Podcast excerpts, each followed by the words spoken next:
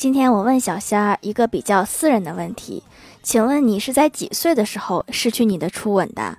小仙儿淡定的说：“二十六岁。”我又问他：“那你现在多大了？”小仙儿依然淡定的说：“我现在二十五，但是我心怀希望。”这种事情是靠希望就能办到的吗？